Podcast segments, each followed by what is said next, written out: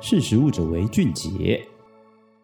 Hello，大家好，欢迎收听《识食物者为俊杰》，我是若维。今天呢，要跟大家分享的是一个废食用油变柴油，它可以减少九十 percent 温室气体排放量的新法案。但是法国为什么选择暂缓上路呢？那其实，在乌俄战争的影响下，有很多欧洲国家它面临着粮食跟能源短缺的问题。那法国也是其中之一。这个通货膨胀一直在影响着法国的经济。那法国的总统马克宏呢，他就提出了规模两百亿欧元，大概是六千一百四十五亿台币的一系列的新措施，想要缓和这个高通膨和潜在能源危机对法国的影响。那其中一项新的措施内容呢，是由一个法国绿党议员提出，他希望允许并支持使用煎炸油，也就是废食用油作为车辆燃料的可能性。那虽然法国国民议会在今年七月二十二号批准了这个内容，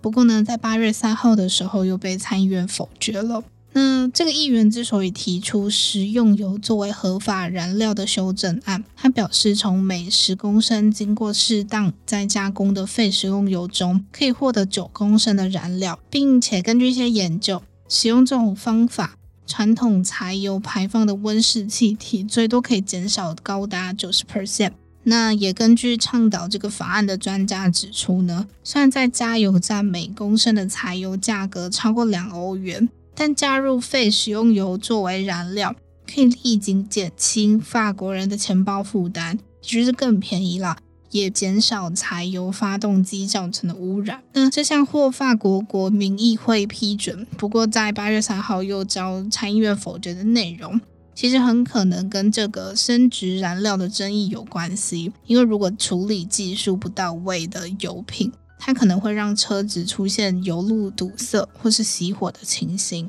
这也许也是目前参议院否决不支持这一条内容的原因。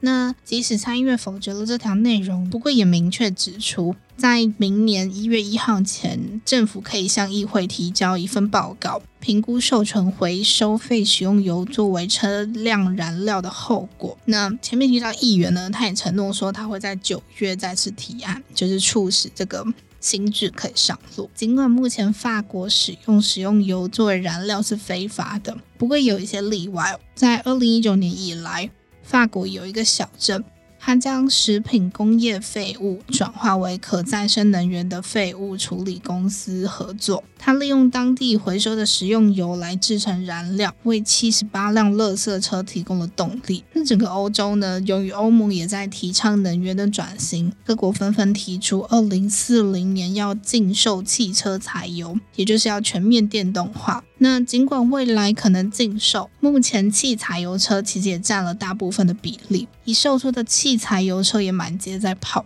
因此啊，如果像这样回收废食用油做成的生质柴油，其实是一个热门的大趋势。不过回收来的废食用油当然不可能直接倒入油箱，它过于黏也可能导致引擎受损。所以在传统柴油混合用作燃料之前呢，废食用油它其实需要经过收集、过滤和加工。那其实，在台湾也有专门发展生质柴油的公司哦。在台湾承德油脂公司也独家回收全台像是麦当劳啊、肯德基等等的速食店，以及和咸酥鸡摊用的废食用油，一年有高达六万吨。它再制成碳中和的生质柴油，一年外销数万公吨，其中不乏外销之注重减碳的欧洲。二零一九年的时候，一年已经外销超过六万公吨，二零二年更将产能提升到七八万公吨之高。那台湾也曾经推动 B two 升值柴油政策，也就是规定柴油需添加两 percent 的升值柴油。但因为民众就一直反映说很容易造成车辆的油管堵塞啊、故障等等，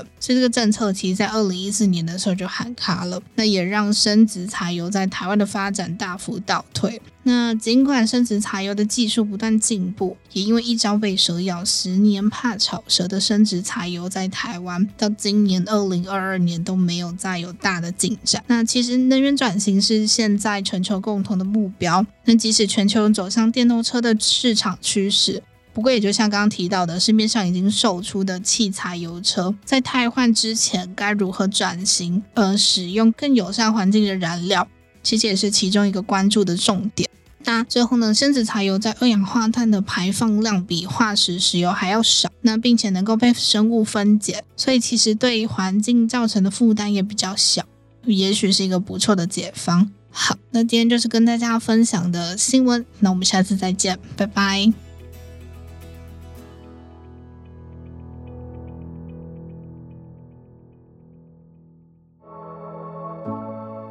识时务者为俊杰。